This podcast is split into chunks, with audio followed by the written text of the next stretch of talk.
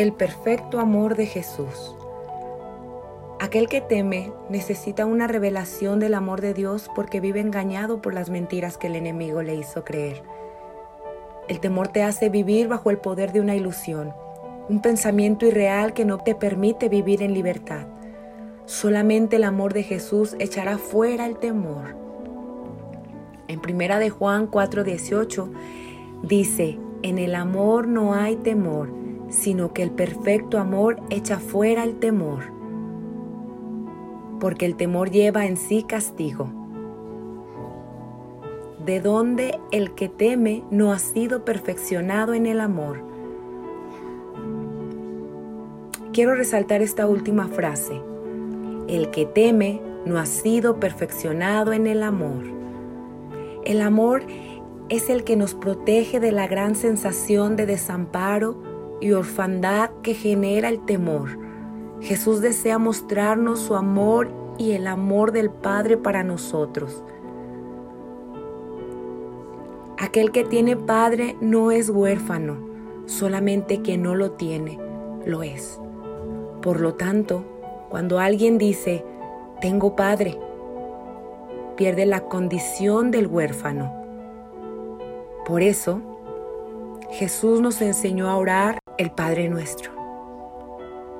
Y todo aquel que invoca a Dios como Padre ya no es más huérfano, porque tiene como Padre al Creador del cielo y de la tierra, para el que nada es imposible, que vela por tu vida de día y de noche.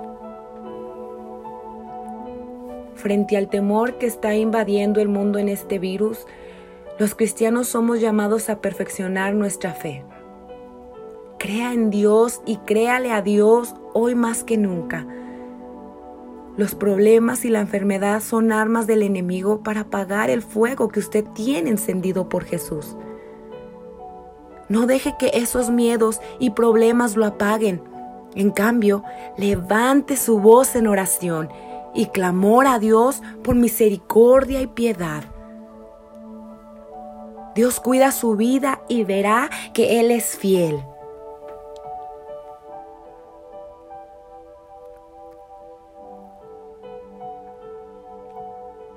En primera de Juan 4 al 8 nos dice, pero ustedes, mis queridos hijos, pertenecen a Dios.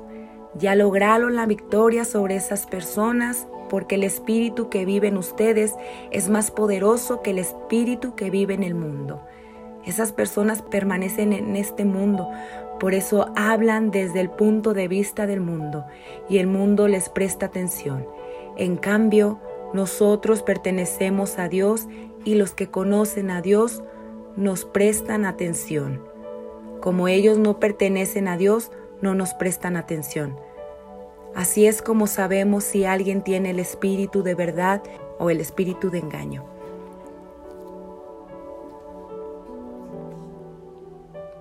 Pero el que no ama no conoce a Dios, porque Dios es amor.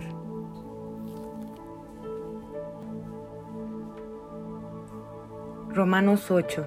¿Qué podemos decir acerca de cosas tan maravillosas como estas?